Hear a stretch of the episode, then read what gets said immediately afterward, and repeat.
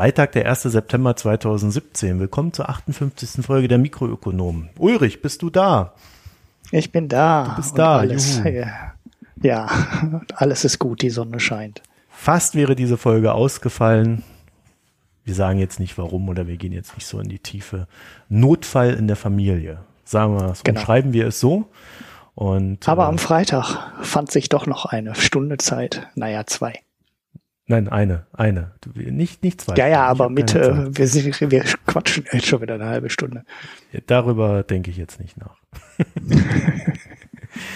ja, also wir werden heute eine eher kürzere Folge machen, situationsbedingt. Und äh, deswegen gehen wir auch gleich in Medias Res. Uh, und zwar zu den Nachklaps, denn Jens Spahn, der heißt doch Jens, ne? Ja, ja, ich glaube. Ja, ja, der ja. heißt Jens. Der äh, hat, ich habe auch gelesen, er hat keine Probleme damit, konservativ genannt zu werden, aber er selbst sieht sich als Liberaler. Und im gleichen Zusammenhang habe ich dann gelesen, dass er der Meinung ist, dass äh, die äh, Versorgung für Mütter, die gerade Kinder gebären, also mhm. Schwangere äh, und Geburtshilfe, dass das doch irgendwie auch privatwirtschaftlich organisiert werden könne. Ja, da braucht es auch nicht den Staat. Mhm. Habe ich mir gedacht, also okay. konservativ kann der nicht wirklich sein. Also, die legen doch besonderen Wert auf die Familie, die Konservativen.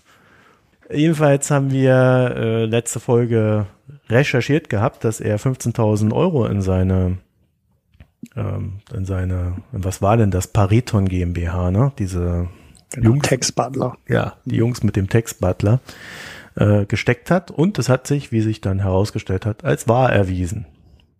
Wir wollten oh. uns da nur mal kurz symbolisch auf die Schulter klopfen. Ja, ja, ja, vor allem du hattest die Summe halt auch wirklich zuerst ausgerechnet über, über genau den gleichen Umweg, aber man braucht ja mal ein bisschen Zeit dafür, bis man den Podcast geschnitten hat und äh, ja, am Abend hatte die Bild die Rechnung dann halt ja, die auch Bild gemacht. hat den einfach interviewt, die hat gar nichts recherchiert, wie immer. Ach, die haben gar nichts berechnet, ja, siehst Nee, die Bild hat das nicht gerechnet. Ah. Die haben einfach ein Interview mit dem gemacht und dann stand dann irgendwie 15.000 Euro. Aha, ja, genau das, was du auch rausgefunden Aber wir hattest. sind halt bei Podcasts, wir müssen ja erstmal schneiden und den ganzen Bohai und dann äh, veröffentlichen wir am nächsten Tag und da ist natürlich so ein geschriebenes Wort einfach schneller. Mhm. Ja, wir haben jedenfalls dabei äh, dann im Nachgang noch rausgefunden, also Jens Spahn hat ja gesagt, er wird diese Beteiligung verkaufen und dann habe ich da noch mal reingeguckt und habe festgestellt, aha, also scheinbar hat der Jens Spahn 3000 Euro Förderung vom Staat bekommen für sein Investment. Er hat auch mhm. schon gesagt, dass er das zurückgeben möchte. Also das hat sich auch soweit geklärt. Und dann habe ich aber auch rausgefunden, dass es ein, äh, eine Exit-Förderung gibt. Und zwar kannst du da irgendwie 20 Prozent steuerfrei verticken. Mhm. Ja, aber wann hat er die bekommen? Hast du das verstanden? Also ich habe das aus seinen Die, die kriegt er ja verstanden. erst, wenn er mit Gewinn verkauft, kann er dann irgendwie 20 Prozent ah. von seinem Gewinn steuerfrei. Äh. Ja, aber er hat ja keinen Gewinn. Naja, das also er hat doch für 15.000 gekauft nein, und für 15.000 verkauft. Nein, das hat er nicht. Er hat gesagt, er verkauft sie jetzt und sucht einen Käufer. Ah, okay. Kann also kann da noch ein Gewinn bei entstehen. Ich verstehe. Ja, ja deshalb. Dann macht es Sinn. Okay. Aufmerksamkeit, die das Ganze jetzt hat, könnte diese Beteiligung für Jens Spahn jetzt natürlich plötzlich mehr wert sein als bis vor kurzem noch. Und äh, es gibt wenig Firmen jetzt im deutschen Startup-Sektor, die weniger komplett kostenlose Werbung bekommen haben. Ja, also für absolut. Ja, also die, die, Firma, den Markennamen kennen jetzt doch schon ein paar Leute. Ist natürlich noch kein massentauglicher Name, aber wer die Zeitung etwas intensiver verfolgt, hat den Namen jetzt gehört. Ja, zeitlich ein bisschen doof, ne? Weil das ist jetzt so nach Ablauf der Steuereinreichungs, Steuererklärungseinreichungsperiode am 31.05.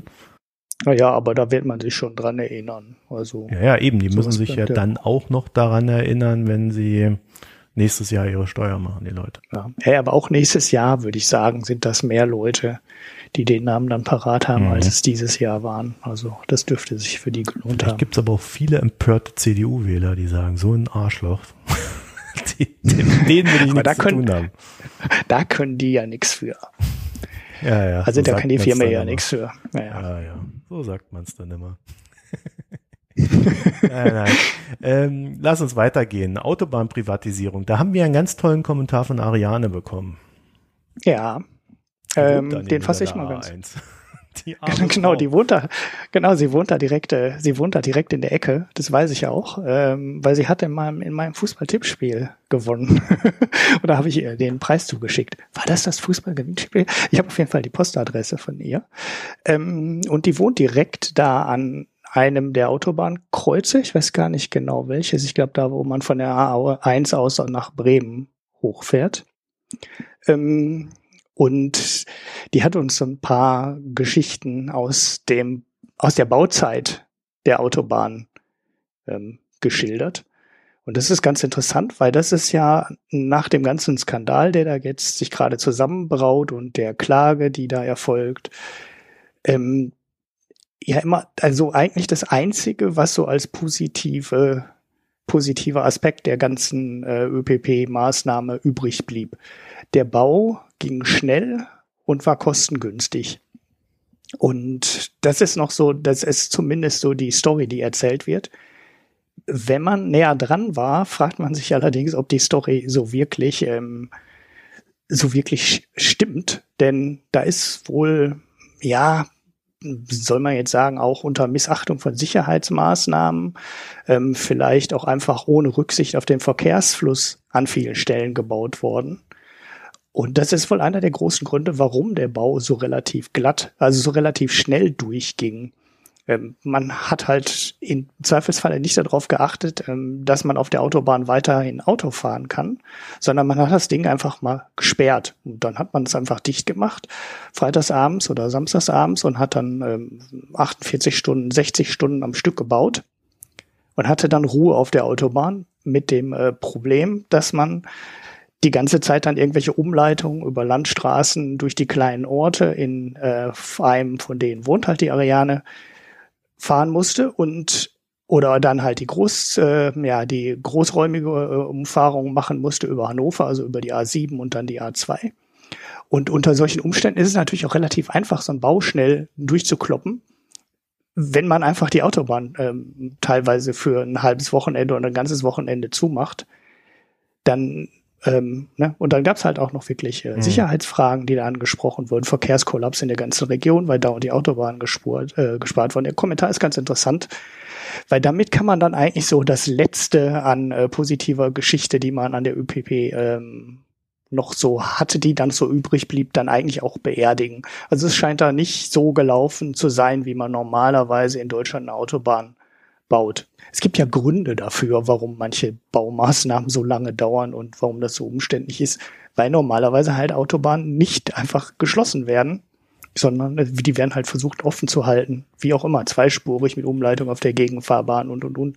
Und die haben wohl halt öfter zur Vollsperrung gegriffen, als es üblich ist. Naja, es gibt noch mehr aus der aus der Ecke und zwar hat der Vorstand von dem Ding, ich glaube Vorstand ist der doch, oder? Der Geschäftsführer ist er. Naja, ist ja das Gleiche äh, bloß in einer anderen Gere äh, Geschäftsform.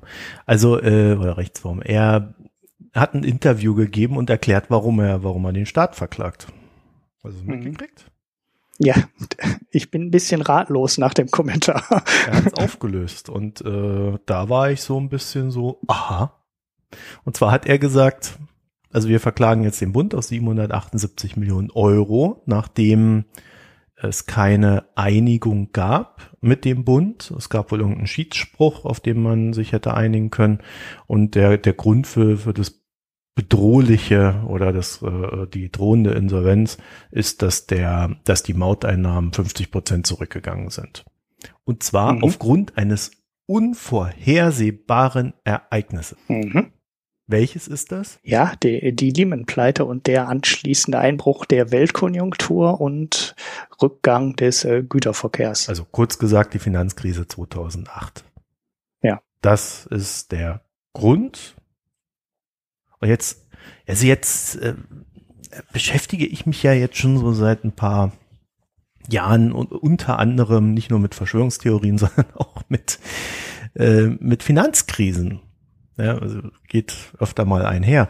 Und das Interessante ist, dass so eine Finanzkrise eigentlich so alle 20, 25 Jahre mal eben vorbeikommt. Ja, also du hast eine stete Regelmäßigkeit an irgendwelchen Verwerfungen am Finanzmarkt. Gleichzeitig mhm. kann man natürlich sagen, ja, die Wirtschaft ist ja danach immer wieder weiter hochgegangen. Aber es gibt ja kein äh, Gewohnheitsrecht auf Wirtschaftswachstum, oder? Nee, ich, habe nur einen kurzen Tweet dazu geschrieben, weil mich das Interview auch, ich war echt sprachlos danach, weil ich verstehe immer noch nicht genau, wo die Basis ist für seine Klage. Also klar, ähm, wenn ich irgendwas mit Güterverkehr mache und ähm, ich mache irgendwas in dem Bereich, dann gibt es natürlich äh, ein Risiko, also ich plane dann halt für irgendwas. Ne? Ich plane dann halt mit 20 LKWs äh, jeden Tag einen Container durch die Gegend zu fahren. Und wenn ich dann nur noch Aufträge für 16 bekomme, dann ist es mein normales Geschäftsrisiko. Und ob da ein Wirtschaftseinbruch war oder äh, was auch immer, ähm, ob die Konkurrenz billiger geworden ist oder was, das tut doch eigentlich erstmal gar nichts zur Sache. Und der sagt jetzt einfach, ähm, da verklage ich den Staat, als wenn der Staat was dafür könnte, dass die Konjunktur eingebrochen ist. Also ich bin. Naja, es liest sich halt so, als ob in dem Vertrag drin steht, äh, wenn irgendwelche unerwarteten Dinge passieren, also nicht planbaren, ja, irgendwie sowas, dann würde, würde irgendeine Klausel, also so jetzt, ne, so äh, interpretiert, würde irgendeine Klausel greifen, demnach der Staat dann irgendwie nachschießen muss. Hm. Unerwartetes Ereignis. Mhm. Und eine Weltwirtschaftskrise, sagt er, sei ein äh, Ereignis, das keiner vorhersehen konnte. Er hat ja natürlich recht, du kannst es zeitlich nicht vorhersehen. Du kannst halt mhm. nur davon ausgehen, dass es irgendwann mal kommt. Und da musst du natürlich irgendwie auch da auf vorbereitet sein. Was er da, so wie sich das liest, und er sitzt ja da auch so schön äh, mit, mit offenem Hemd und so gefühlt breitbeinig da auf diesem Bild. das ist, ja, äh, äh, das ist halt so, ja, es ist jetzt halt schief gegangen, jetzt hätte ich gern mein Geld. Er sagt ja auch selber noch, was ich da auch wirklich interessant dran fand, dass er die, ähm, dass sie an der ähm, Verkehrsprognose auch beteiligt waren. Ja. Das genau. heißt, er, er sagt ja auch, ja, ja klar, wir haben die Prognose zwar zusammen erarbeitet, ähm, aber war halt unvorhergesehen und ähm, deshalb ähm, hätte ich jetzt gerne einen Haufen Geld vom Staat. Ja. Und das ist, äh, das ist wirklich so, dass da irgendwie Kommunismus ich, nennt man das. Ja, ja, ja, also äh, komm, genau. Also es ist einfach egal. Ich, ich baue dir eine Autobahn und ähm, dann bezahlst du, wie soll ich sagen, äh, das Risiko übernimmst du dann. Ich darf kostenlos die, äh, mir die Rendite einstecken, aber äh, ja. Man muss sich halt fragen, eigentlich ist der, ist der Vertrag ja auch falsch. Ne? Also grundsätzlich muss man sich ja fragen, kann man so überhaupt so einen Deal aufbauen? Ich habe auf Facebook irgendwo einen etwas längeren Kommentar dazu zu geschrieben, weil im Endeffekt hast du ja bei so einem Autobahnbau und bei so einem Betrieb relativ fixe Kosten, mhm. ne, die ziemlich unabhängig vom Verkehrsaufkommen sind. Äh, geplant ist aber dieses Verkehrsaufkommen, also oder, oder finanziert ist dieses Verkehrsaufkommen oder dieser Autobahnausbau ja über 90 Prozent Einnahmen an der Autobahnmaut. Waren es 90 oder 70? Auf jeden Fall halt am prozentualer Anteil am, an den Lkw-Mauteinnahmen. Und das ist ja eigentlich schon als Kalkulationsbasis total falsch. Na, also du versuchst halt eine fixe Finanzierung über einen variablen Beitrag eines Verkehrsteils äh, irgendwie zu finanzieren. Und ja, äh, wenn du damit Geld verdienen willst, musst du dann halt total großzügig planen, weil du musst halt ein Risiko da reinnehmen. Ähm, das haben sie in der ganzen Planung nicht gemacht. Also haben sie es halt relativ knapp kalkuliert und wenn die Planung komplett aufgegangen wäre, dann hätten sie halt irgendwie vier, fünf, sechs Prozent Rendite eingefahren und keiner hätte gemeckert.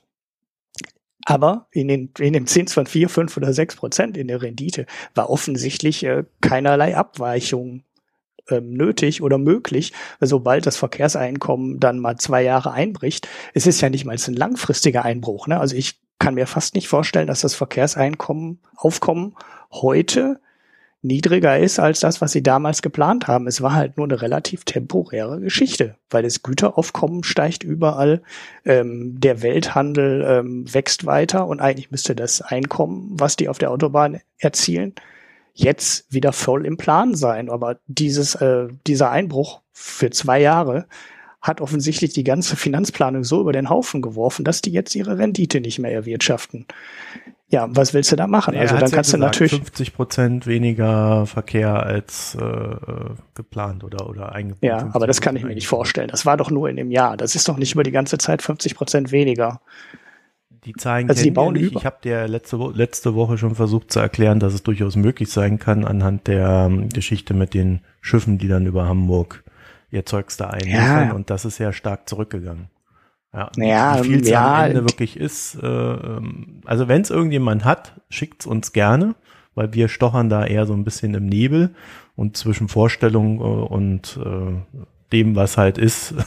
Also wir sind ja hier nicht bei so einer Partei. Ja gut, der Hamburger Hafen, der hat ja sowieso Probleme. Also, naja, aber. Also ich kann dir sagen, die haben damals in, in Wilhelmshaven diesen, diesen irren äh, Hafen gebaut und der hat nicht mal ansatzweise die Frachtraten erreicht, die er erreichen sollte. Nicht mal ansatzweise. Okay, der war allerdings vom allerersten Tag an auch extrem umstritten, der Hafen. Ja, umstritten ist alles. Also die A1 war auch umstritten. Nö, nö, also Duisburg ist zum Beispiel nicht umstritten. Das hätte ich jetzt als äh, Ruhrgebietskind hinterhergeschoben. Duisburg ist ja der Containerhafen. Duisburg ist inzwischen fast so groß wie der in Hamburg. Also es gibt mhm. keinen globalen Einbruch des Containermarkts. Das ist einfach nicht wahr. Und deshalb glaube ich auch einen 50-prozentigen Einbruch auf der Autobahn. Das Nein, kann ich mir nicht vorstellen. Planung, in der Planung, äh, das haben die, das haben die Banken damals falsch gemacht, wie auch die, die, die Schiffe und wahrscheinlich auch die, die Bundesregierung und der Typ da äh, gab es halt die Annahme eines enormen Wachstums. Ja, gut, Wenn das dir das nicht kommt und dann 50 Prozent unter deinem Plan liegst, na dann Halleluja.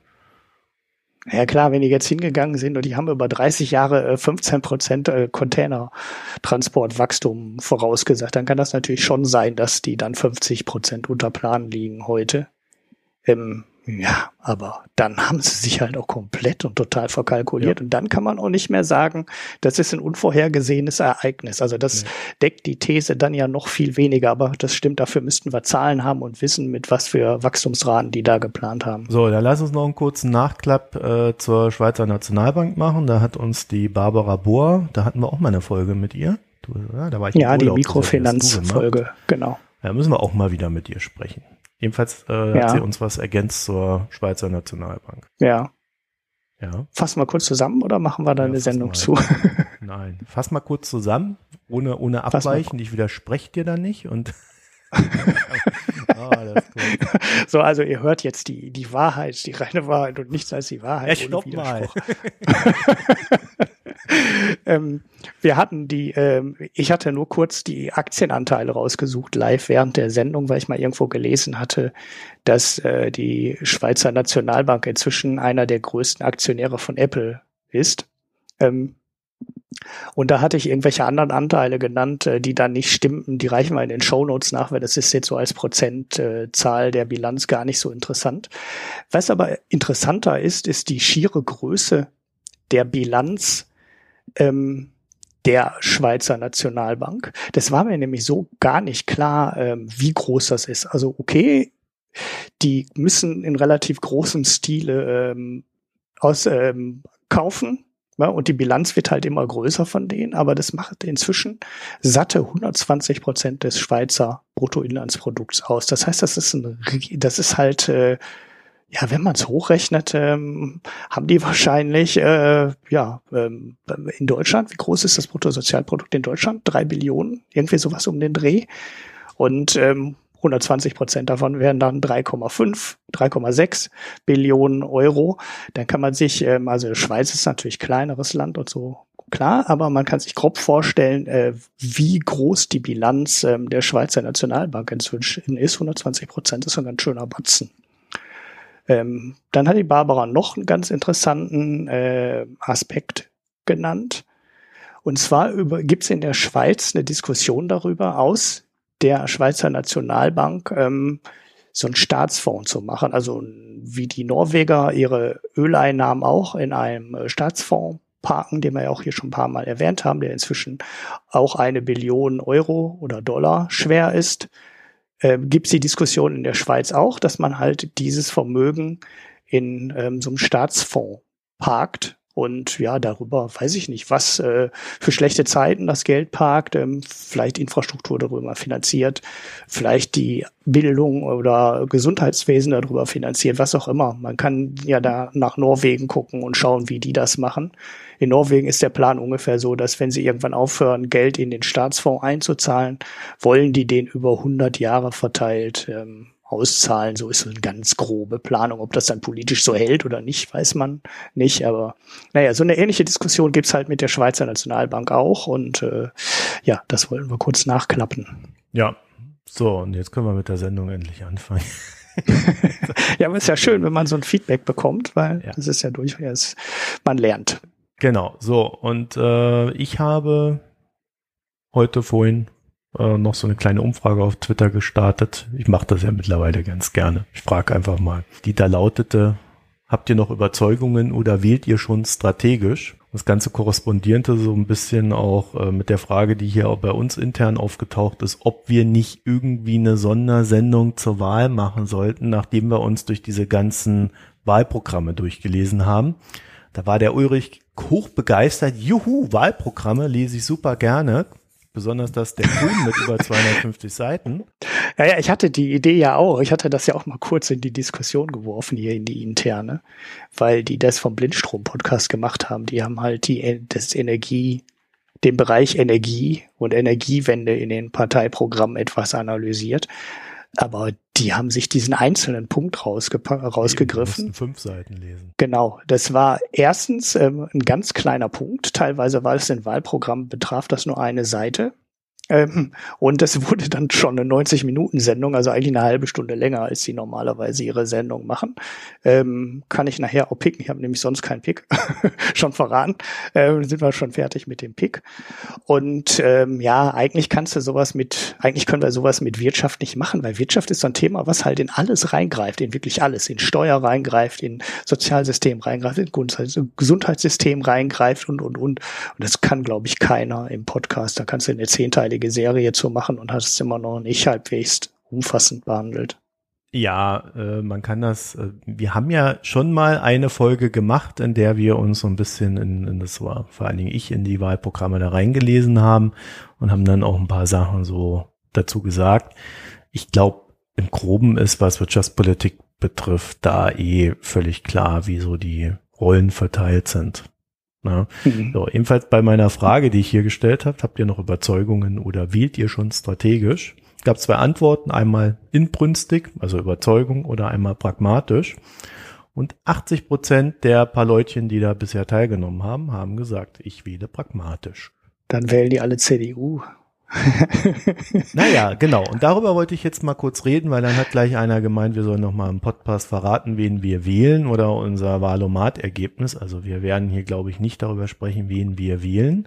Aber ich wollte da zumindest mal einen Hinweis geben. Also wir ich habe ja letzte Woche äh, mich selber gepickt äh, mit diesem Buch von Bernd Ulrich, das ich dann so ein bisschen verrissen habe. Und da habe ich ja festgestellt, dass viele ja eher so, so, so, einen, so einen verkniffenen Liberalismus haben. Ja, eigentlich sind sie mehr so konservativ, aber geben sich gerade, wenn sie in der Stadt wohnen, ja gerne mal so liberal und ach ja, und ich habe ja auch einen schwulen Freund und so, ne?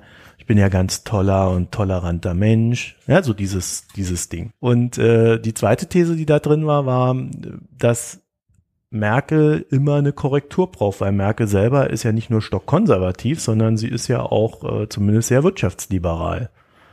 Also mhm. ist ja mhm. schon da teilweise auf FDP-Schiene gewesen in der Vergangenheit. Mhm. Und äh, in, in diesen Dingen ist es eigentlich recht einfach zu sagen, wen wählt man, weil da bleiben nicht mehr viel übrig. Die Linke kannst nicht wählen, weil die wird keine Koalition mit der CDU machen. Und gesetzt ist, dass die CDU die stärkste Kraft wird oder die Union, wie man im Bundestagswahlkampf sagt. Mhm. Wenn du dir dann so den, den, die FDP anguckst, äh, die ja zu liberal ist, was Wirtschaftssachen betrifft und eigentlich auch keine Konzepte irgendwie irgendwo mal vorgestellt hat, fällt die eigentlich auch weg. Die AfD, die äh, wohl, würde Hartz IV und Co. Äh, noch wesentlich schlimmer gestalten, als es ist. Das heißt, aus der Ecke kommt eigentlich auch kein Gegenpol zu Merkel, sondern eher ein Verstärker, zumal die eh nicht koalieren würden.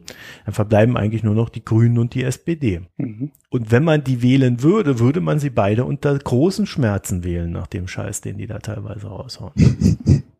Ja. Aber das wäre eine pragmatische Wahlentscheidung. Wenn du davon ausgehst, äh, dass äh, es eine Koalition gibt, musst du dich quasi entscheiden, wird es die SPD oder äh, versuche ich die Grünen als Koalitionspartner reinzubringen. Mhm. Und da könnte man dann zum Beispiel auch überlegen, ob man nicht versucht, die Grünen reinzubringen als Koalitionspartner, sodass sich die SDP in den nächsten vier Jahren in der Opposition mal wieder so ein bisschen berappeln kann und zu sich selber findet. Mhm. Nur so eine Idee. Ja. heißt jetzt nicht, dass ich so wähle, sondern das sind so Gedanken, die man da äh, pragmatischerweise rumspielen könnte. Ja. Ja, ich bin ja äh, grundsätzlich ein Gläubiger des Marktes, aber ich, ich sehe halt gedacht, nicht nur die. Du sagst jetzt, ich bin ein, eigentlich ein gläubiger Christ.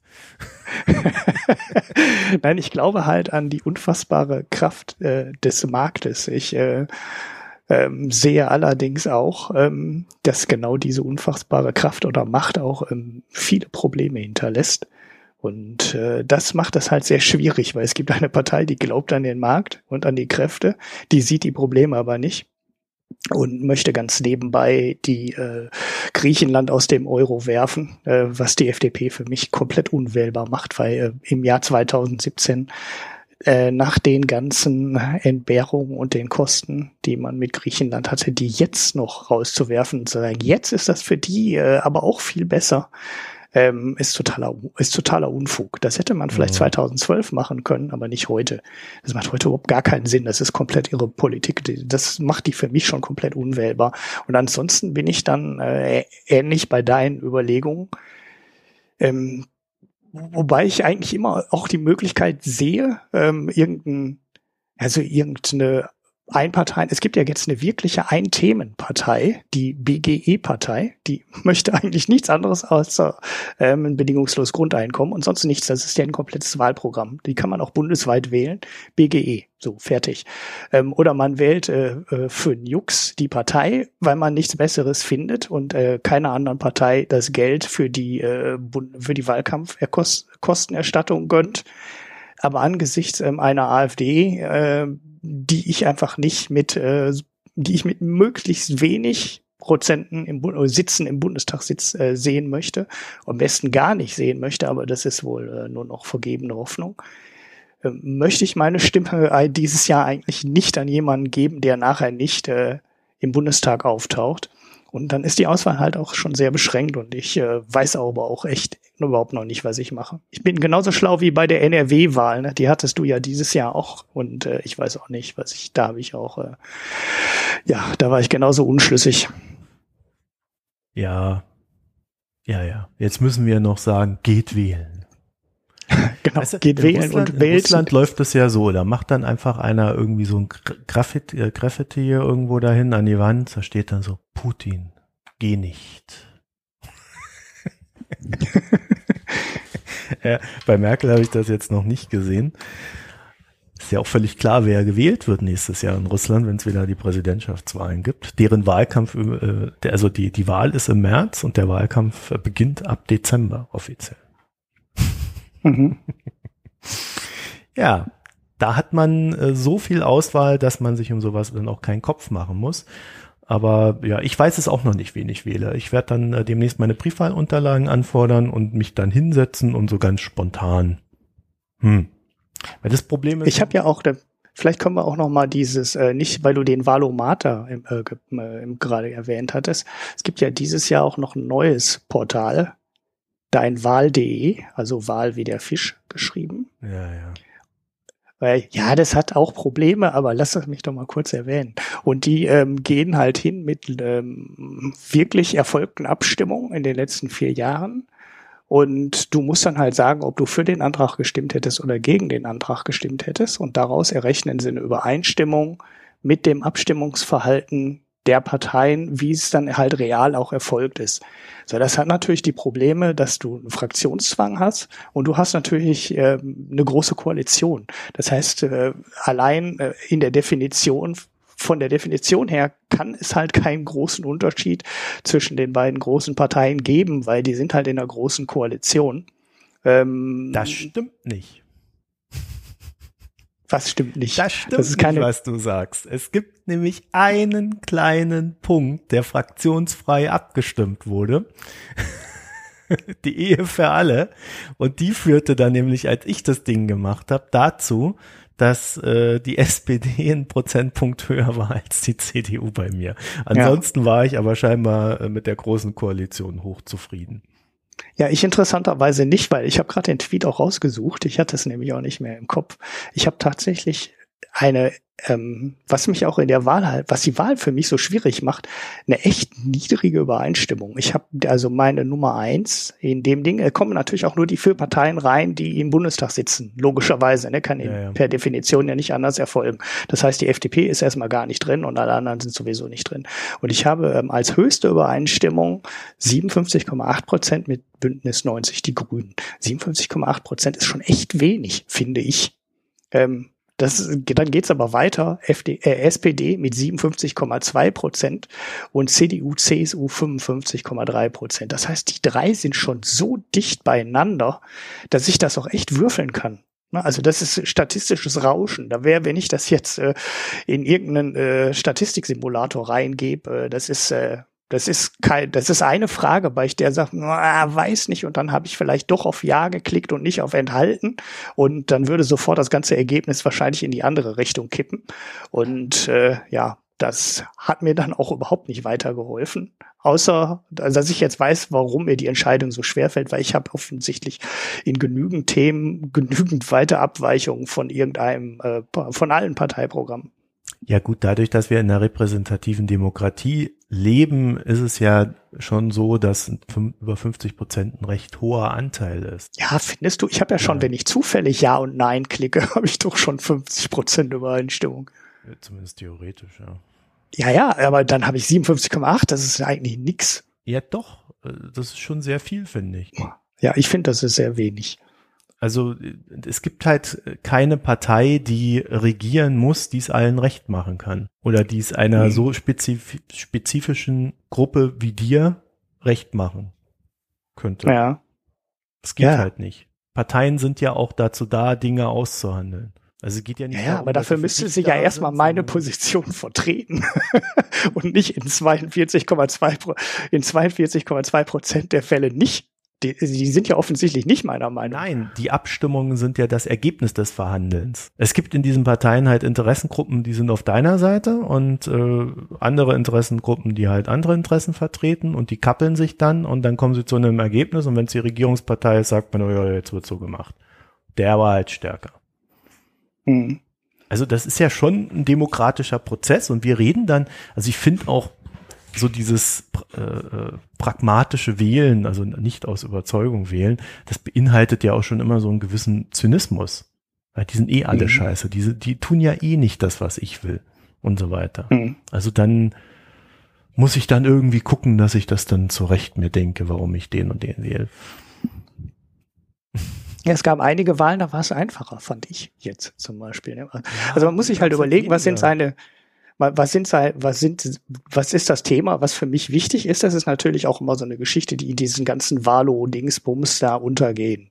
Ne, ich wähle ja nicht ähm, für einen kompletten Durchschnitt über alle Politikthemen. Es gibt genug Politikthemen, wo ich einfach keine Meinung zu habe. Ne, oder wo auch Entscheidungen so total schwierig, wo Entscheidungen total schwierig sind. Und dann müsste man eigentlich, müsste man hingehen und sagen, ich, mich interessieren eigentlich nur die zwei Themen wirklich. Und ähm, jetzt nicht mehr dazu mal die Fragen vor meinem Wahlomat kann man so ein bisschen gewichten, aber ich glaube, das macht am Ende dann auch keiner. Und ja, dann kannst du dir halt so, so wichtige Themen raussuchen. Was ist für mich wichtig? Ne? Dann die SPD versucht halt das Thema Gerechtigkeit zu besetzen. So, dann gibt's andere, die sagen, Energiewende ist für mich das große Thema. Es gibt noch andere, die sagen, Europapolitik ist für mich das ganz wichtige Thema. Jetzt gerade, wo Europa und Amerika so ein bisschen auseinanderdriften und eh in der EU auch einiges falsch gelaufen ist. Jetzt vielleicht hat man ne, mit dem Bre nach Brexit und so mal eine neue, ein neues Europa form halten viele auch für ein wichtiges Thema, Umweltpolitik und so. Und dann musst du den anderen Kram einfach ignorieren und sagen, so, das ist das wichtige Thema für mich bei dieser Wahl und danach deine Stimme abgeben. Also zumindest muss ich so machen, weil über alles weg habe ich, äh, unterscheiden sich die Parteien für mich kaum. Das hat mir dein Wahl.de gesagt und jetzt muss ich mir überlegen halt, was ist für mich das wichtige Thema und danach werde ich dann mein Kreuz machen. Ja, aber dann landen wir wieder bei unserem Ausgang, dass wir halt sagen, äh, ja, also die, die CDU ist eigentlich gesetzt als Regierungspartei und die Frage ist halt, wer ist ihr Partner? Mhm, ja, genau. also äh, man will nicht, dass die SPD ihr Partner wird, weil man dann doch vielleicht mehr Wert auf Gerechtigkeit legt. Es gibt sicherlich Hörer, die sagen, Gerechtigkeit ist mir scheißegal, ich will die FDP da drin haben. oder weil der Lindner hat so schöne Oberhemden oder, oder Unterhemden. Ja, also da gibt's ja so Parfüm hat er auch. Was? Ein tolles Parfüm hat er auch. Ja, und seine Frau hat zu sein, hat seine eigenen Wahlplakate damit kommentiert, dass, äh, dass sie gesagt hat, die arbeitet ja bei der Welt, hat sie das irgendwie so verpackt, dass sie gesagt hat, ja, beim nächsten Wahlplakat vielleicht auch mal die Frau fragen. Hm. Ähm, ja. Ja. Sie, er hat es geschafft, in unsere Sendung zu kommen damit. So einfach ist ja. das. Wir, ja. wir sind halt auch nur Huren vor dem Herrn. Ein bisschen Aufmerksamkeit. Nee, es ist halt, äh, es ist halt, man muss sich entscheiden, was will man. Und ja, also wenn, wenn, wenn, wenn es hier Hörer gibt, die sagen, ähm, also ich will definitiv, definitiv ganz hardcore liberalen äh, Bundesregierung, ja, dann müssen sie die FDP wählen. Mhm. Ja, die AfD wählst du halt nur, wenn du irgendwie Ausländer nicht leiden kannst und äh, vom Untergang des Abendlandes dir so gefühlt die Sachen zurechtdenken. Mhm. So, wozu ja, brauchen wir die Linke? Ja, das ist eine gute Frage. Ne? Da wird jetzt irgendein einer unserer Hörer wird jetzt sagen, was ist eigentlich mit der Linken? Wieso redet der nicht über die Linke? Ja, ihr könnt mal die Fragen einreichen. Hey, wir, wir haben schon eine halbe Stunde oder was, keine Ahnung. Wir ja, sind noch nicht bei einem super. Hauptthema. Ja, wir haben es geschafft. Pass auf, das Ding ist folgendes. Sigmar Gabriel hat zu der Linken eigentlich das Richtige gesagt. Das sind zwei Parteien, die müssen sich halt mal entscheiden, ob äh, äh es die Partei von der Wagenknecht ist oder die Partei von dem anderen. Wie heißt da Bartsch? Keine Ahnung. Ja. Ja, ja. Ja, müssen sich halt mal entscheiden und dann kann man sich überlegen, ob man was mit ihm macht oder eben auch nicht. So also geht's mir als Wähler auch. Ja, das ist ja so ein bisschen auch das Problem, was die Partei schon lange hat, ne? dass dieser doch relativ pragmatische, arbeiterorientierte Flügel im Osten mit dem, was sie im Westen machen, immer noch nicht so richtig zusammenpasst. Ja, und aber da gibt's ja auch noch ganz andere Komponenten. Also diese ganzen, also wie Sarah Wagenknecht und äh, ihr Ehemann, oder äh, sind sie schon verheiratet oder sind sie nur äh, liiert? Ich weiß auch nicht. Oscar, äh, wie die ins Verschwörungstheoretische abgerutscht sind. Das macht für mich mhm. die ganze Partei unwählbar. Mhm. Ja, die FDP versucht genau die gleiche Schiene zu bedienen, indem sie da jetzt so, so äh, meint, irgendwie sich bei äh, potenziellen AfD-Wählern anbiedern zu müssen. Mhm. Ja, also das sind alles so Sachen, äh, das will ich alles gar nicht haben. Ja, ich möchte, dass Gesellschaft gestaltet wird. Äh, ich will nicht von irgendwelchen Ängsten leben. Ich finde gerade Marktwirtschaft, und vor allem, wenn wir sagen, wir sind in einer sozialen Marktwirtschaft, dann brauchen wir eine sehr gestaltungsfreudige Politik. Und das ist etwas, was ich bei Merkel nicht sehe. Mhm. Und mein Problem zum Beispiel wäre, ich sehe mich auch eher als konservativ. Ich finde, die CDU ist außenpolitisch echt wählbar geworden. Ja, also die, die Welt hat sich so verändert, dass die CDU außenpolitisch jetzt richtig liegt. Ich vermute ja, sie war schon immer so, aber ich habe das früher anders gesehen.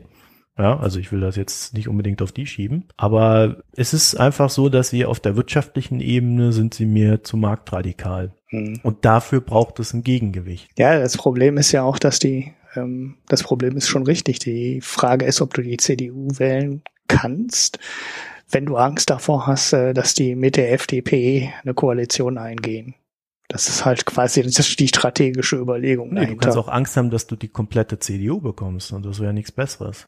Stell dir ja, mal vor, so ein mehr. unkontrollierter ja. Schäuble ohne Gegenwehr mit einer absoluten Mehrheit im Bundestag. Das ist doch grausam. Ja.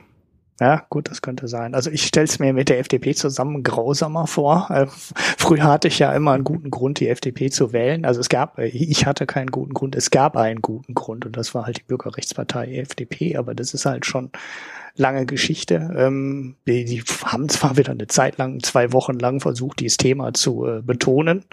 Irgendwann, als sie bei zwei oder drei Prozent waren in den Umfragen, aber ich habe dann gesehen, was der Lindner hier in, äh, in Nordrhein-Westfalen äh, schon wieder alles abnickt.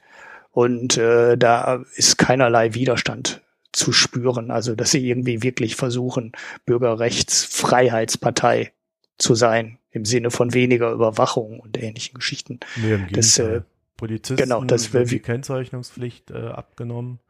Genau, das wirft die FDP schneller über Bord, als man zuschauen, als man hingucken kann. Ja. Und äh, ja, damit muss ich sie halt auch nicht mehr wählen.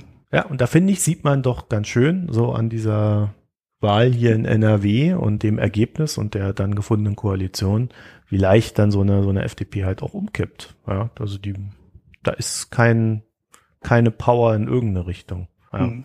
Naja, also ich wollte das Thema gar nicht so ausweiten, aber es ist natürlich schon äh, richtig, dass wir, wenn wir das, wenn wir das rein wirtschaftlich betrachten, äh, da muss halt jeder für sich entscheiden, auf welcher Seite er steht. Also wer ein sozialeres Deutschland will, ich glaube, äh, wir haben es ja vorhin erläutert, äh, da bleibt nicht viel mehr als SPD und Grüne unter dem Gesichtspunkt CDU ist definitiv in der Regierung.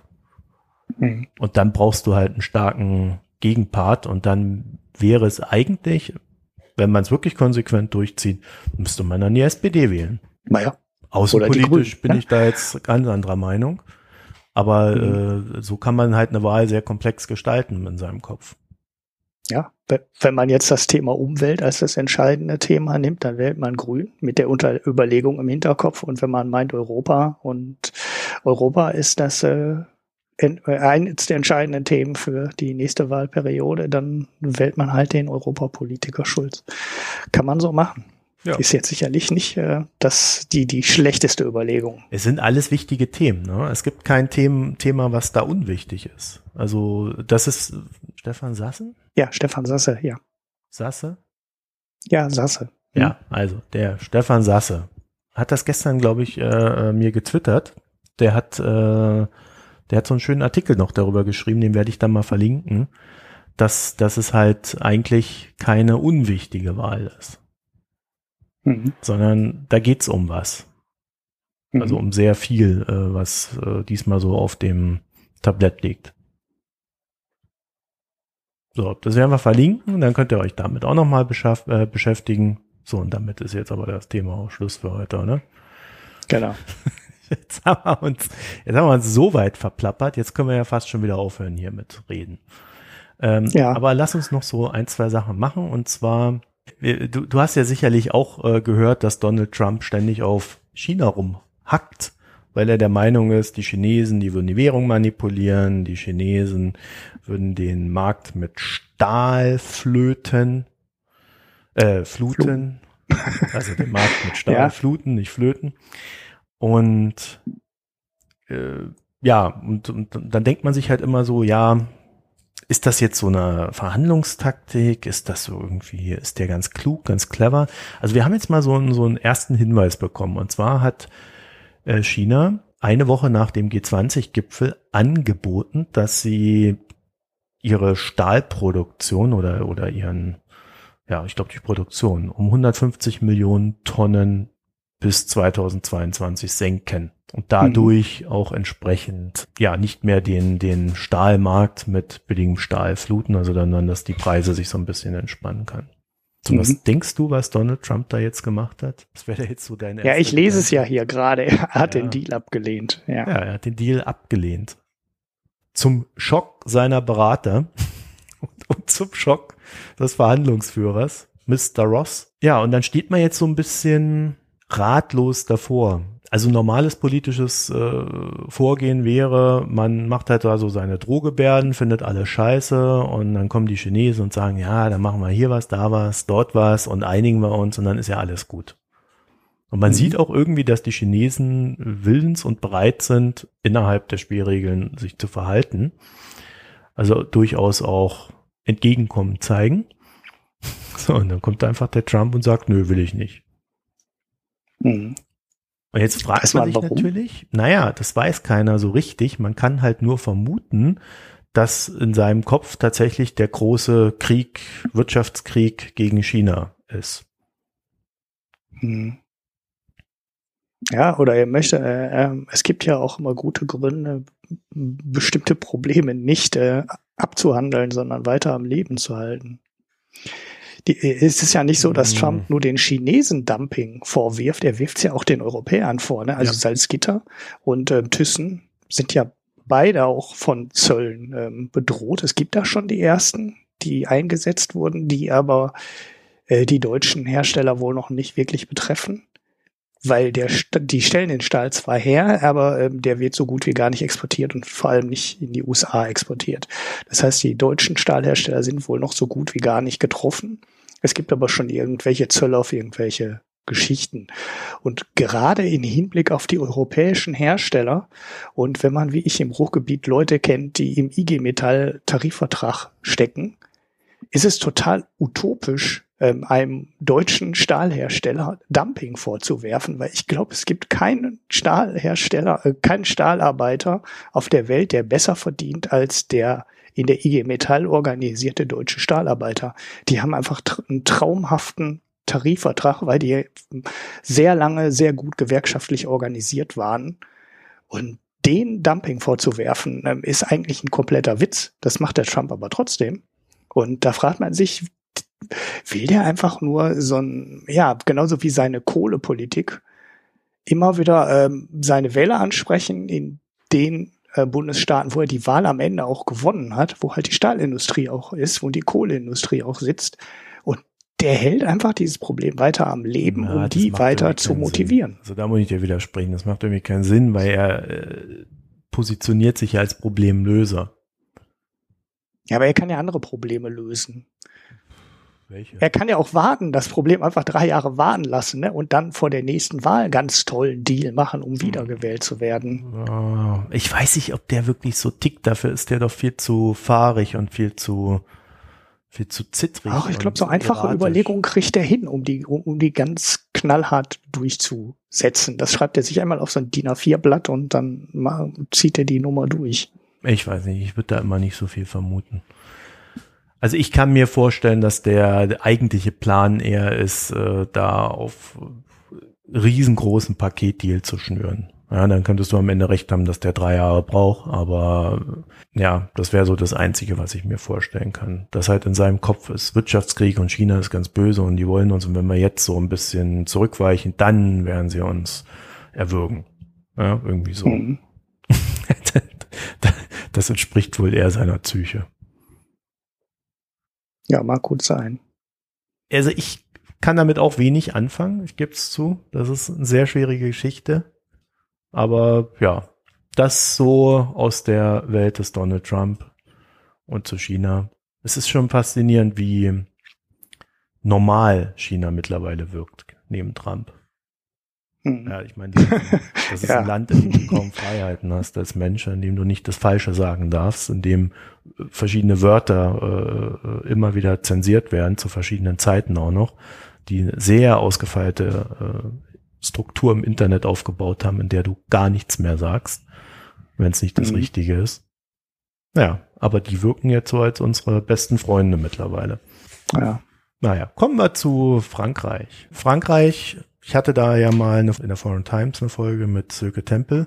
In Frankreich geht's jetzt voran mit den Arbeitsmarktreformen. Da hat äh, Macron gestern was rausgehauen. Das sind so seine, ja, wie soll man das sagen? Ähm, also er hat jetzt ein paar Monate verhandelt mit Gewerkschaften, mit Arbeitgebern und so weiter und so fort. Und in Frankreich ist ja immer das große Problem, du kannst selber nicht viel, also du kannst viel verändern als Präsident, ja, gerade wenn du auch die Mehrheit im Parlament hast. Aber die Leute steigen dir so dermaßen aufs Dach, wenn du zu weit gehst, ähm, dass du eigentlich dann doch wieder recht wenig Spielraum hast. Mhm. Der hatte sich da so ein Konstrukt ausgelegt aus äh, ja, Verordnungen und Gesetzen und Verordnungen, die später zu Gesetzen werden. Ja, und hat sich dann halt damit allen auseinandergesetzt. Und ja, dabei ist jetzt was rausgekommen. Es gibt eine, also diese, dieses, dieses ganze Ding, äh, französisches Arbeitsrecht, ich glaube, das sind 3000 Seiten. Ja, äh, das wird komplett aufgeflattert und neu zusammengesetzt. Also ich bin mal gespannt, wie es am Ende aussieht. Wir haben jetzt nur den ersten Teil. Und zwar äh, geht es um, um Sozialpartnerschaften, da werden, da geht es um Regelungen, Arbeitszeit, Überstunden, Sicherheitsbestimmungen, Löhne und so weiter und so fort. Das kann man halt künftig auf Unternehmensebene aushandeln. Also nicht mehr die Gewerkschaft verhandelt das für alle ihre Mitglieder, sondern in jedem Unternehmen kann das anders aussehen. Mhm. Was, wie es in Deutschland ja schon üblich ist. Ne? Ja, was ich auch finde, was erstmal Sinn macht, weil jedes Unternehmen halt auch anders dasteht. Und wenn ein mhm. Unternehmen gerade große Verluste macht und vielleicht von der Insolvenz bedroht ist, dann kann man ja als Arbeitnehmer dem Unternehmen auch entgegenkommen. Mhm. Zumindest theoretisch. Mhm. Dann soll es weniger Arbeitnehmergremien geben.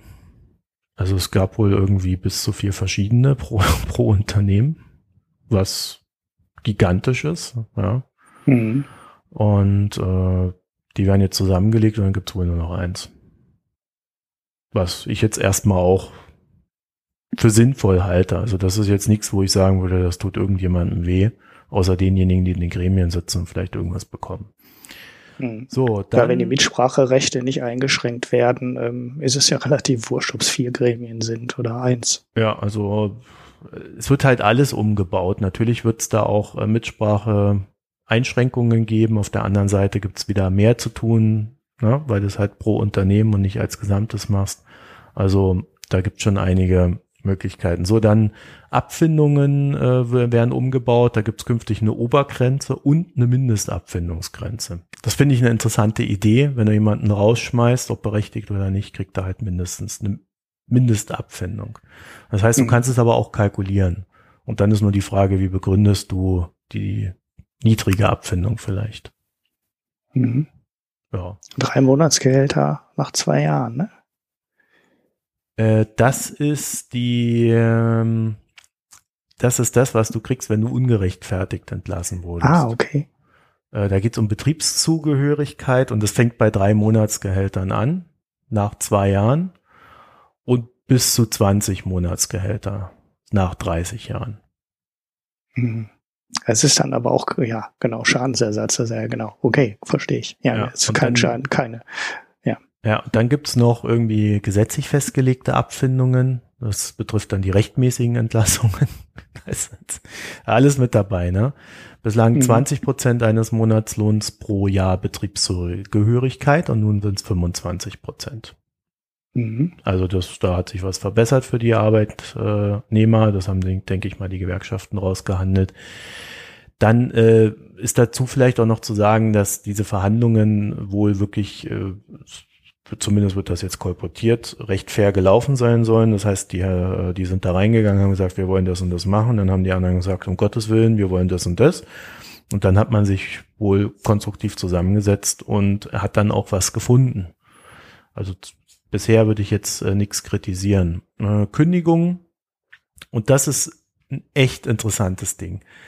Wenn du eine Tochtergesellschaft im Ausland hattest, als französisches Unternehmen, die gut gelaufen ist, dann kannst du mhm. im Inland niemanden entlassen. Mhm. Okay. Auch wenn es im Inland schlecht läuft. Ja. Das heißt, du musstest die Gewinne im Ausland zur Quersubventionierung der Arbeitsplätze im Inland nehmen. Ja. Im Endeffekt, ähm, er, das hatte ich ähm, schon, schon vor ein paar Jahren mal irgendwann gelesen, dass die Franzosen so eine komische Regelung hatten.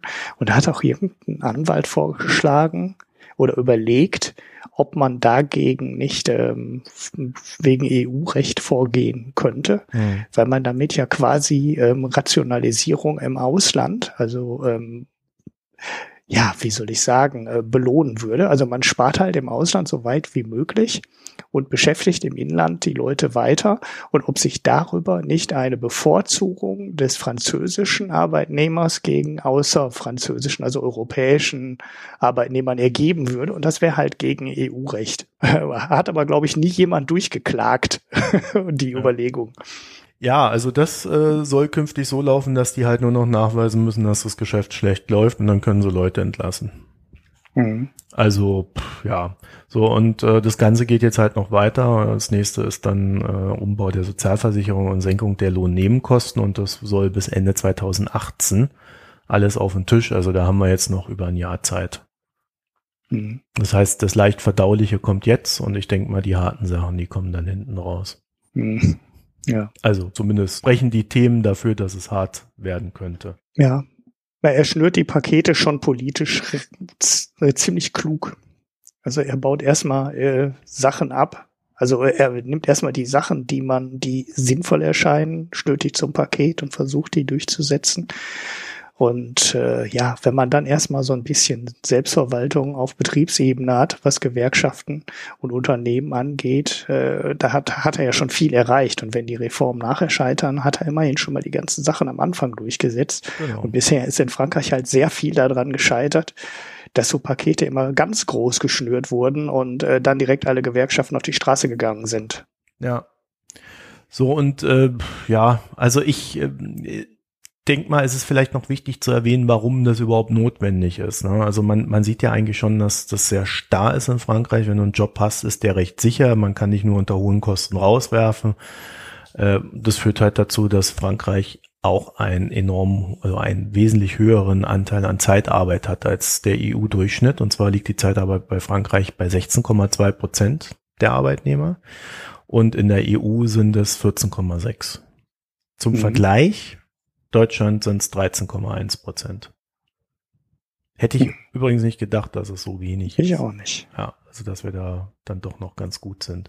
Das zweite ist, ähm, was wir jetzt noch so bei unseren Recherchen rausgefunden haben, es gab in Frankreich, also mal abgesehen davon, dass in Frankreich mehr oder weniger Stagnation herrscht, äh, also es geht der Wirtschaft wirklich nicht gut, äh, ist es halt auch so, dass seit 2007 gab es äh, so einen Umschwung, den man auch so nachvollziehen kann, bei den ausländischen Investitionen in Frankreich hinein. Und zwar war das so das Jahr, in dem Deutschland begonnen hat, aufzuholen, äh, aufzuschließen zu Frankreich und dann in der Folge, ich glaube ab 2011, wenn ich es jetzt richtig im Kopf habe, äh, sind die steigen, äh, ist, ist Deutschland weit vorne oder beginnt immer weiter vorne zu sein bei diesem Akquirieren der Auslandsinvestitionen. Und das ist für Frankreich natürlich ein Problem. Mhm. Ja, also man lebt halt als Wirtschaft auch von außen, nicht nur von innen.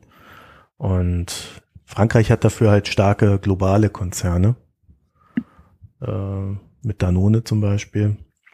Aber sie, sie sind da sehr ins Hintertreffen geraten und die Reformen sind jetzt quasi so der Versuch, da wieder ranzukommen. Mhm. Ja, ich würde sagen, wir können es ja mal dabei belassen. Also ich denke mal, wir werden da auch immer wieder reingucken, äh, wie es wie es da so vorangeht, auch äh, wie sich das so entwickelt. Und ich sehe da jetzt in den Dingern, die da jetzt gelaufen sind, erstmal noch nicht so das große Ding, wo man von sozialer Ungerechtigkeit reden kann. Äh, also die Franzosen haben sehr starke Gewerkschaften. Die Gewerkschaften haben das jetzt geschluckt, zumindest die größten. Ähm, die Proteste werden sich da also in Grenzen halten. Und ich glaube, das, was die da gerade machen, das ist schon eine sehr starke Entlastung für die Wirtschaft. Mhm. Ich würde sagen, wir sind jetzt schon dann doch ein bisschen dabei. Wollen wir noch was zu Harvey machen oder lassen wir den raus?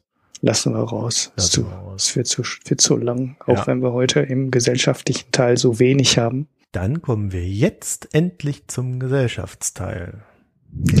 ja, wir sind heute ein bisschen kurz organisiert gewesen. Deswegen ist die Folge auch etwas anders gelaufen als geplant. Äh, aber Ulrich, hast du Picks? Ich habe nämlich keinen. Ja, ich hatte meinen gerade schon, gerade schon genannt. Ich weiß jetzt schon nicht mehr, was es war, aber ihr habt die Sendung ja ordentlich gehört. Das ist wieder so, das ist, das ist wieder so der Knaller, ne? Ich hatte schon Pre-Pick. Ja, naja, gut. Kommen wir zum Bier. du hattest auch keinen Pick. Ich habe auch kein Bier. Schlichtweg keinen. Also Nein. ich habe ein Bier getrunken, kann ich sagen. Ich habe ja äh, in Moskau dann jetzt doch endlich mal ein Bier gefunden, das ein russisches war, ein russisches Kraftbier.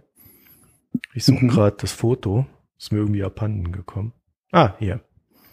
Ja, ein India Pale Ale, IPA. Mhm. Mhm. Hieß irgendwie Kraftdepot. Also ja. irgendwie Kraftdepot, das ist irgendwas Russisches, India Pale Ale. Also ich habe jetzt irgendwie nicht einen speziellen Namen da drauf gesehen. Da ist so, ein, so eine Art Krokodil drauf oder irgendwie sowas. Ja, und das habe ich getrunken. Da steht auch V.2 aus so einer Fahne, also vielleicht ist das Version 2, ich weiß es nicht. Mhm. Und ja, was soll ich sagen? Es war hopfig. es schmeckt wie ein ganz normales, stinknormales IPA. Okay. Es steht auch Fett IPA drauf. Also die haben das einfach ernst genommen. Wir machen ein IPA. Punkt. ja, ist ja auch schon mal was, wenn man, wenn da IPA draufsteht und das auch schmeckt wie eins. Also ich meine, von deinen Erzählungen, äh, was russische Lebensmittel, ähm, Getränke und ähnliches angeht, ist es ja wohl nicht ganz hundertprozentig sicher, dass da die Sachen auch so schmecken wie das, was draußen draufsteht. Ja, ja, ja, ja. Das äh, ist so ein Thema für sich. Dann kann man ja schon zufrieden sein, wenn es ein IPA ist und schmeckt wie ein IPA. Frisch, hopfig. Ja, mir also persönlich ist, äh, zu bitter. Nicht zu stark, nicht zu bitter, nicht zu. Äh, es ist eigentlich so gewöhnlich, dass es schon fast wieder langweilig ist. Ja, aber wenn man das mag, dann wird man da wahrscheinlich so seine. Man könnte das als Standard-IPA bezeichnen. Ja. Ja, Fred, dann such mal weiter nach einem Stout. Vielleicht findest du ja auch einen Standard Stout. ich suche hier in Deutschland immer noch eins, aber das Thema hatten wir schon ein paar Mal. Die taugen ja alle nichts, ja, finde ich. Das kriegst du ja hier nicht in, in Deutschland, dieses russische Ding da. Ja, da machen wir den Export auf. Also da steigen wir ganz groß ein. Kraft, bringen das Russische. Was ja, da machen wir irgendwas Russisches noch drauf, so Stern oder irgendwie sowas, ne? Und dann geht das ganz groß. Dann wird das hier in den Szene, im Schanze, in der Schauferschanze und so wird das dann eingeführt und dann kommt das, äh, wird das der Monstererfolg. Ja, ja. Ich habe ja kurz Craft vor meiner Rückreise habe ich noch mal so einen richtigen fetten, äh, was waren das, Pancakes mit irgendeinem Quark dazwischen und karamellisiert und mit äh, Nüssen oben drauf und Puderzucker und bah. bah? Ja, äh, hat ganz gut geschmeckt, aber das ist äh, gigantisch. Ja? Also da danach isst du eigentlich nichts mehr an dem Tag. Mhm. Außer irgendwann, weil der Zucker nachlässt und du so ein Absack Ja, deshalb, da kommt wahrscheinlich der Wodka-Verbrauch her. Ja. Aus den Süßigkeiten, den braucht man zum Kontern. Ja, ich kann ja mal gucken, für, dass ich das Foto von dem Ding da auch mit reinstelle. Ja, da haben wir mal wieder so ein aus, aus der Welt. naja, was hast du denn getrunken? Äh, ich habe ähm, eigentlich äh, kein berichtenswertes Bier getrunken. Ich habe das einzige, was ich das einzige, was ich getrunken habe, war ein Schürtebecker Baltic Ale, aber ich glaube, das habe ich auch schon mal gepickt. Was ist gar nicht von Störtebecker? Ich nehme ja gerade jetzt ja gerade Mist. Das ist von der ähm, Inselbrauerei in Rügen. Das sind diese in Papier eingepackten Flaschen. Und da ist so ein Adler drauf, ein helles Bier. Aber ich glaube, das habe ich schon mal gepickt. Mhm. Belgian Style, äh, Style Pale Strong Ale mit 7,5 Umdrehungen, also ziemlich stark. Zwei Monate über dem Verfallsdatum, was aber bei dem Bier völlig okay ist, weil das ein flaschengegärtes Bier ist. Und äh, ja, das äh, war gut, hatte aber irgendeinen komischen Geschmack nach irgendeinem Kraut, was mir nicht so gepasst hat. Was jetzt auch gut sein, was mir auch noch nie aufgefallen ist. Also ich hatte, ähm, weiß nicht, ich glaube drei Flaschen davon und mir ist dieser Geschmack noch nie so aufgefallen. Es kann jetzt sein, dass sich das Bier wirklich anders geschmeckt hat, weil es jetzt halt zweieinhalb Jahre alt war oder irgendwie sowas um den Dreh. Dass sich der Geschmack dann wirklich verändert. Das hat geschmeckt, als wäre da irgendwie, naja, Koriander. Ich kann es nicht sagen, kann es nicht beschreiben. Äh, also das ist dann eher ein Bier, was gegen die Erwartungen nicht ganz hundertprozentig gut altert. Hm. Okay, muss ich mir noch mal einen Link geben von dem Ding. Ja, ja, das schicke ich dir das ja. dazu. Und dann machen wir mal für heute Schluss. Einfach so. Kein Gequatsch genau. am Ende. das, Thanks for coming. Das ist die Krankheitsfolge. Ach nee, that's what we have for you today. Thanks for coming and see you soon. Ja, also dann. Äh, wir finden uns dann nächste Woche hoffentlich wieder zusammen. Ich bin dann wieder auf Reisen, hoffe aber, dass ich die Tonqualität halbwegs hinkriege und äh, wir dann auch wieder eine etwas besser geplante Folge hinkriegen. Genau. Ja, nächste Woche sieht es besser aus. immer so gut vorbereitet. Ne? Ja, ja, heute war es wirklich äh, sehr hektisch. Vor allem in dem so, jetzt mache ich mal die Shownotes fertig und dann fängt das Telefon auf einmal an zu klingeln und man kann die Sendung nicht nach hinten schieben, weil ich jetzt auch schon wieder weg muss. Ja, und naja. ich muss auch weg. Das ist, äh, wir, wir müssen beide weg. Schon lange über der Zeit hier. Aber äh, schön, dass du dir noch die Zeit nehmen konntest. Also vielen Dank. Ich weiß, das war ein großer Aufwand diesmal. Und ich ja, bitte, hoffe, ihr bitte. wisst das auch zu schätzen, mit einer 5-Sterne-Wertung auf iTunes zum Beispiel.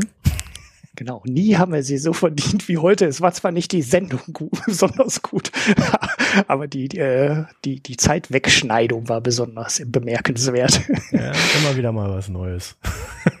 Sonst, damit wir wach bleiben und nicht zu genügsam werden. Ja, man ruht mhm. sich ja immer so aus auf seinem Erfolg. Apropos Erfolg, wir haben wir, wir thematisieren das ja ab und zu mal. Wir haben ja mittlerweile viereinhalbtausend Zuhörer, haben wir festgestellt. So völlig überrascht. Ja. Ja, also wir gucken da nicht täglich nach oder so, sondern wir haben, ich glaube, ich weiß gar nicht, wir haben bei der Folge 50, ne? Nach der Folge 50 haben wir mal geguckt und haben dann festgestellt, ah, wir haben jetzt 100.000, dann sollten wir mal erwähnen, dass 2000 Hörer pro Folge uns gehört haben. Und jetzt haben wir äh, aus irgendeinem dummen Zufall, haben wir letzte Woche wieder geguckt und haben festgestellt, huch, das sind ja ein paar mehr geworden. Ich hatte also mhm. mit meiner These mit äh, diesem exponentiellen Wachstum, ne? Ich also recht. oh, jetzt. Jetzt hast du die Latte aber hochgelegt. Ja. Ihr müsst uns einfach nur verbreiten und ihr werdet selber mehr. Ja? ja. Das ist doch ein schöner Gedanke, mit dem wir die Hörer und Hörerinnen, hätte ich fast gesagt, ins Ausland schicken können. Jetzt bist du schon bei der Planung der nächsten können. Woche, ne? Ja. ja, ich bin schon wieder bei nächster Woche. Also, in dem Sinne, macht euch eine schöne Zeit. Wir hören uns bald wieder und ich hoffe, bei Ulrich kommt wieder alles ins Lot und dann geht's wie gewohnt in alter Frische weiter. Bis bald. Tschüss. Okay, danke. Tschüss.